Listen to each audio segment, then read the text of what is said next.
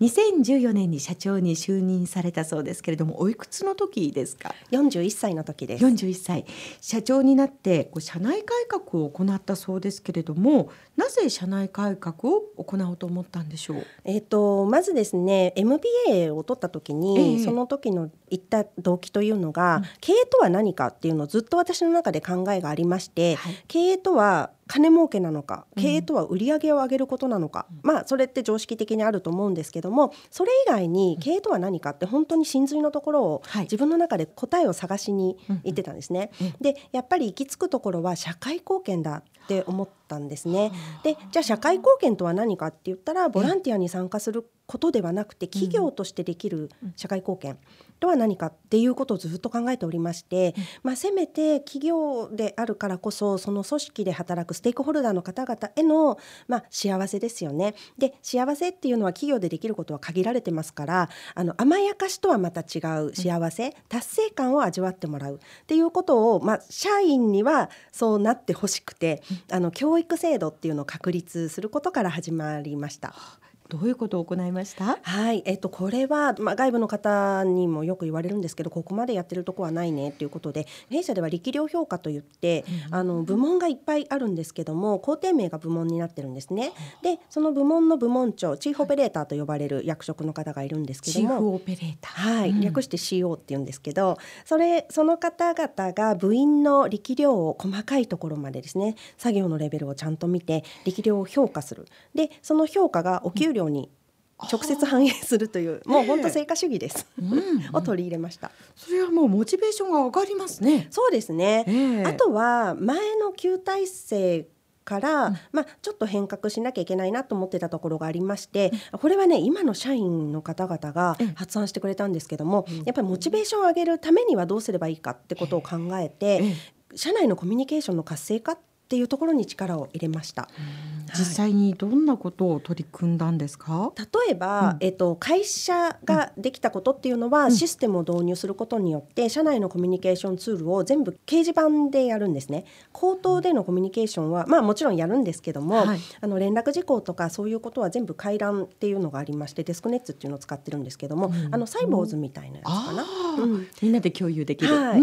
であのこれはもう社内から出た情報なんですけども、社外の方々で一番困ってて生産効率性を下げるものって何かって言ったら口頭でのコミュニケーションの行き違いだって言うんですよ。あ。れ昨日頼んだだろ？うえ頼んでないよ。言っただろ？う言わないだろ？うって言ってあもう10分経過しちゃったみたいな。それをなくすためにもう文字で言えば、あのもう言った言わないって議論しなくて済みますよね。また見れば確認もできますしね、はい。でみんなで共有できるっていいですよね。そうなんです。もうオープンにはあ。情報のあの共有化っていうのをやりまして、ええ。でまあそれは会社が導入したシステムなんですが、社員からの発想としてはその口頭でのコミュニケーションということで、あのやっぱり説明しないとわからないことっていうのはやっぱり口頭でやる、であとは今あの社員が取り組んでるのがサンクスカードっていうのがありまして、ええ。何かやってもらって、ありがとうと思ったことをサンクスカードで何々やってくれてありがとうとかっていうことで返すんですね。そうするともらった人が「You are welcome カード」と言って「いやいやどういたしまして」ってそれが今やってるあの最中です。はあぱりこう人っていうところにフォーカスして社内改革を行っていったんでしょうか。そうですね。うん。あのまああの昔はみんなそうだと思うんですけど高度成長期の時って生産しろっていう感じだったと思うんですよ。でもそうではなくてもっと人が働きやすい職場作りっていうことで、あの先代がですね、はい。あの俺は工場を建てて引退だってずっと言ってたのででその立派な工場も建てていただいて、で新しいまあ、工場になって人が変わるかって言ったらそうじゃないんですよね箱が変わっただけではなくてハードの部分じゃなくてソフトの部分で教育をしないとやっぱり組織っていうのは変わんないんだなっていうのは本当にこの15年で実感してるところなので、教育に力を入れました。では改めてその会社にとって一番大切なことものっていうのは何かといえばやっぱり人材ですか？そうですね。人物金っていうのは、ええ。もうビジネスの用語では当たり前なことなんですね。うん。で人物金今は情報。うんああそうですね。これがもうビジネスの根幹と言われていることなので、人材を活用できるような環境を作るっていうところですね。はい、それが経営にとって大事なんじゃないかなとは思います。実際にその社内改革によって、えー、売上も上がっていきましたか？まだですね。ままだ私は納得してないなるほど。そうですよね。はい。あの手島社長のことですから、私たちが考えているよりも相当高みのゴールを目標値を掲げておられるということですね。はい。まだあの途中です、うん。はい。それからこれからあ行き着くんだろうなっていうこう何かこう予兆は感じますね。ええはい。またそういうプロセスが楽しかったりとか、やりがいにつながりますものね。はい。えー手島社長はアメリカでの生活も今お話を聞いてますと大変長く、まあ、グローバルな視点もお持ちのことかと思います。海外進出についてはどのようなビジョンを持っていらっしゃいますか？ビジョンとしてはええ。海外進出っていうほどでもないんですが、よくグローバライゼーショングローバル化している企業として取り上げてはいただけるんですけども、はい。あのグローバルに視野を持たないと今のビジネス成り立たないと思うんですね。国内だけ見てたらダメでであの弊社が属するメディカルという分野はですね、はい人間がいればあの必要とされるところですので人間って地球上に、はいね、70億人いますよね。でそういう視野を持って自社のビジネスを確立するとやっぱりグローバルにならざるを得ない。っていうことなんですね。私の中ではそんなあんまり国がどうだとかっていうことよりは人がいるところで必要とされているところニーズがあるところにええ製品サービスを提供するっていうまあ本当にシンプルなビジネスのアイデアを持っております。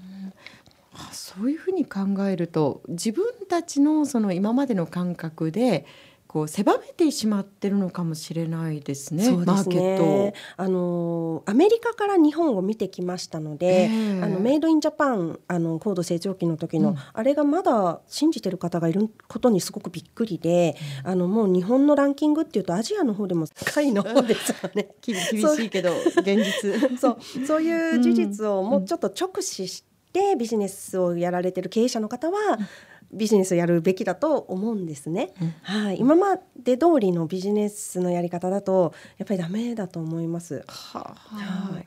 女性社長という立場で見るとどうですか？あの女性っていう意識があ女性なんですけど、もちろんもちろん。なんか性別っていうジェンダーをこう意識して仕事をしてるつもりではないというかやっぱりあの世界的にもそういうこう状況ですかね。あの女性社長たち。女性だからとか男性だからっていう意識がないんですよ。経営者として、まあ、男性女性関係なく大切なことは何だと思います？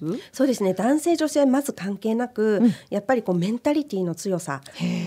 知識は社員の方ができますので社長はやっぱり元気でいる。メンタルを強く持つ構難しいんですよ。難しいと思います。いつでも元気を維持する。これは難しいですね。どうやって維持するんですか？手島社長。あの、MBA でセルフコーチングっていうのを学びまして今コーチングって他社さんにアウトソースするような形を取られてる人多いと思うんですけど自分で自分をコーチングするのではい自分で自分をコントロールできるようなそういうメンタリティをうんあの無理はしないあと 絶対無理はしません。できなかったらできないでいい。休みたかったら休んでいい。で今はそういう環境になってますよね、昔は有給取ったらちょっと気まずいみたいなのあったけど今は堂々と休みなさいって私も言ってますし、ええ。法令遵守を徹底してるのでもう毎日誰か休んでます。だからやっぱり人材増やしたので。うん。そうですか、はい。そっかやっぱり自分とよく向き合って、はい。無理をしないっていうことも大切ですね。ですよね。はいそういう中でやっぱりいろんな方々の意見をこう取り入れたりとか受け入れたりっていうことでだんだんメンタルも鍛えられていくんですかね。いつの時期からわからないんですけどいろんな批判を含め他人が言うことが全て情報として処理されるんですよ。